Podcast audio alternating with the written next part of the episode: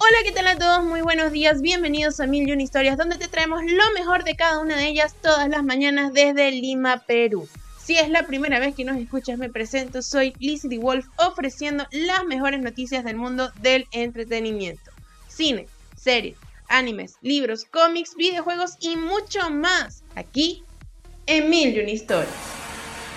Feliz viernes, feliz noche de películas. El día de hoy vamos a estar explorando las noticias y los estrenos que se vienen en la gran pantalla y en las películas de streaming. Comenzamos con las noticias el día de hoy. La película de Fight Night at Freddy pierde a su director la adaptación cinematográfica de Five Nights at Freddy se ha encontrado con un nuevo obstáculo. Según informa Collider en una entrevista con Jason Blum, el jefe de producción de Blumhouse, la película sigue en marcha, aunque el creador del juego, Scott Campbell, sigue rechazando los guiones presentados. Chris Columbus debía haber comenzado el rodaje en primavera.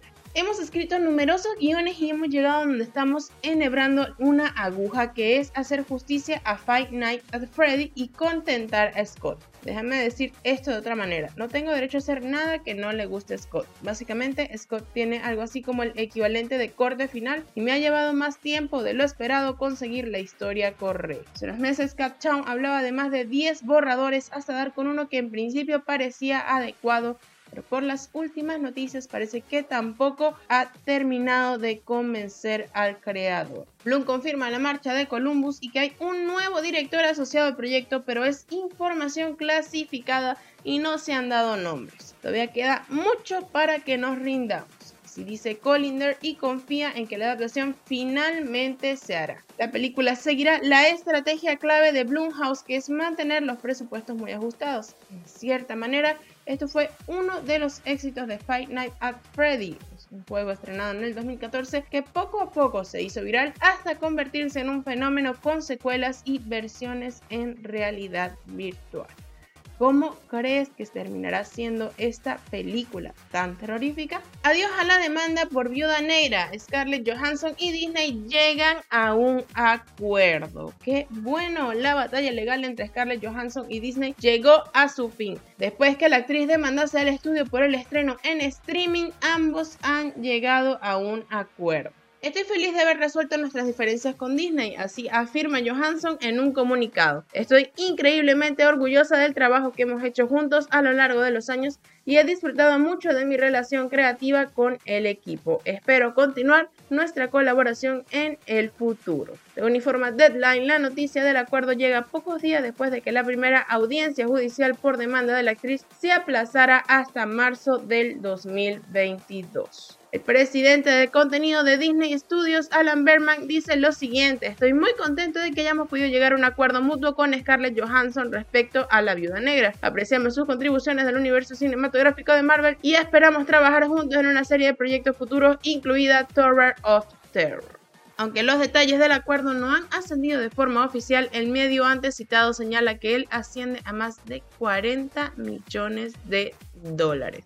Riley Scott se encuentra preparado para Gladiador 2. El guion de la secuela ya está en marcha. Así es, el director ha confirmado que cuando termine el rodaje de su próximo proyecto Kidback, un drama sobre Napoleón con Joaquín Phoenix y Jodie Comer, se pondrá manos a la obra con la segunda entrega del filme ganador de 5 premios Oscar. Gladiador 2 está mucho más cerca de convertirse en una realidad. El guion de la secuela de la película ya está en marcha y el director, que también se colocará detrás de las cámaras de la continuación, ha actualizado el estado del proyecto para el que ya tiene en mente cuando comenzar su rodaje.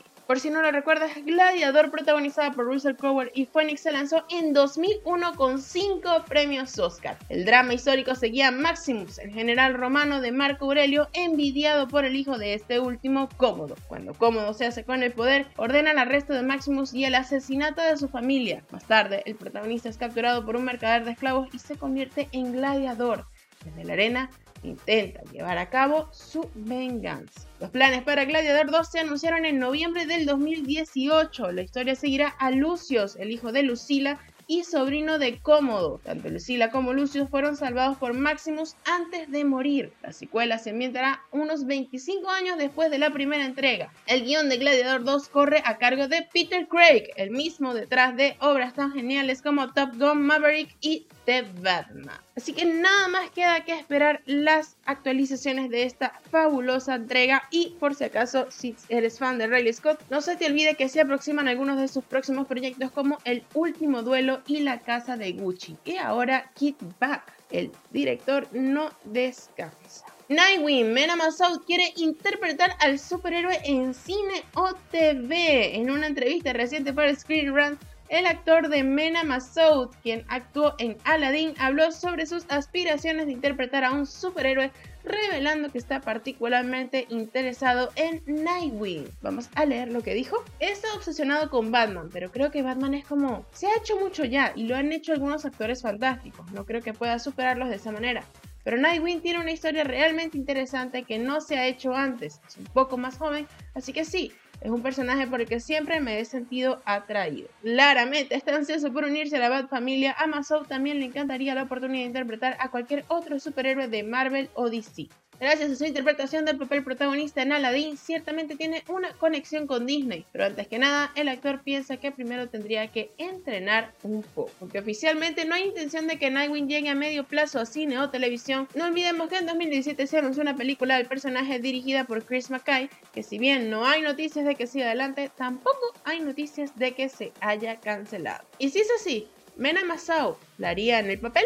Dwayne Johnson podría sustituir a Johnny Depp en Piratas del Caribe. Actualmente la relación de Disney con Dwayne Johnson no puede ser mejor, ya que el fornido actor ha demostrado ser un gran profesional un trabajador incansable muy comprometido con sus proyectos y funciona muy bien en taquilla. Por eso quedaron encantados con el resultado de Jungle Cruise. De hecho, ya se está hablando de una secuela y además quieren que sustituya a Johnny Depp en Piratas del Caribe. Obviamente Disney no quiere que La Roca sea el nuevo Jack Sparrow, ya que eso quedaría un poco raro. Pero sí quieren que interprete a otro pirata que cubre el hueco que ha dejado Johnny Depp, ya que consideran que es de los pocos actores en el mundo que podrían atraer bastante público y que la nueva entrega de Piratas del Caribe no recibiera el hate de los fans incluso antes de que se estrene. Pero ahora había planes para una nueva entrega de Piratas del Caribe protagonizada por un reparto totalmente femenino liderado por Margot Robbie, pero se lo están pensando mejor, de que cada película de esta saga es muy costosa y necesitan que sea rentable. Por eso la opción de Dwayne Johnson cada vez convence más. ¿Ves a Dwayne Johnson en el papel de un pirata parecido a Jack Sparrow?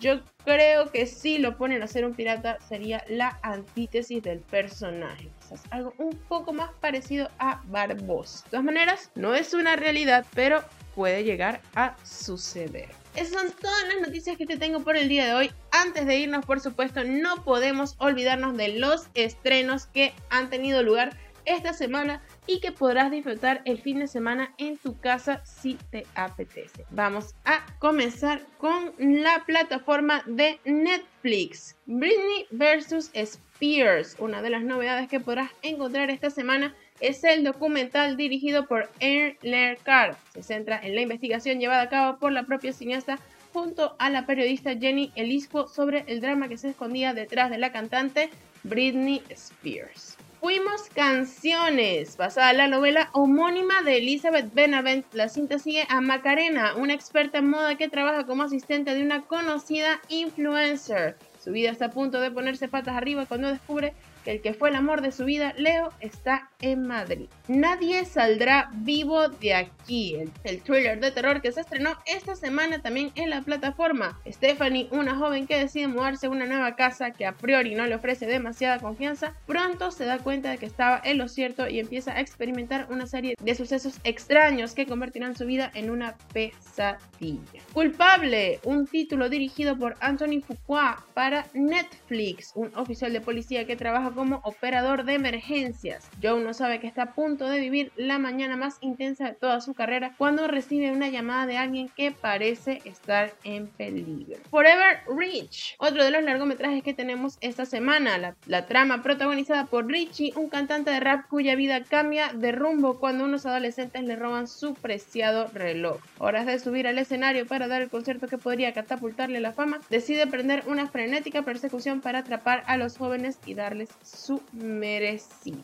Otras películas que se estrenaron esta semana, The Seven Deadly Sins, Cursed by Like, Friendzone, Difícil de Tragar, Sonic, la película que también se estrenó esta semana, Jumanji Next Level, la protagonizada justamente por Dwayne Johnson. Timadoras compulsivas, nada más y nada menos que Rebel Wilson y Anne Hathaway juntas en una película. Sácame del paraíso con Paul Roth y Jennifer Aniston. Los Ángeles de Charlie, socias y enemigas, jugando con fuego. Blue Story, la familia Adams, la tradición continúa. Alguien como tú, Anatomía, Rambo, Acorralado, segunda parte.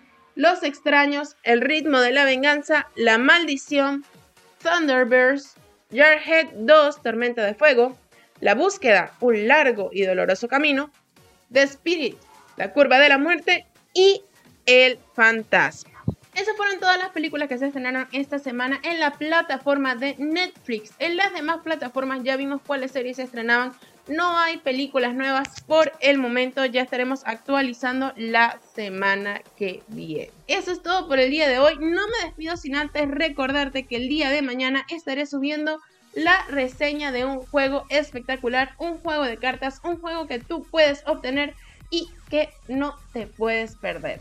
Así que mañana nuestra reseña sabatina. Y por supuesto, si te gusta nuestro contenido, te invitamos a seguirnos en nuestras redes sociales y en nuestro canal de YouTube, donde próximamente estaremos subiendo nuevos videos, nuevas aventuras, nuevas reseñas y mucho más. Cerramos este capítulo, pero recuerda que esta historia continuará.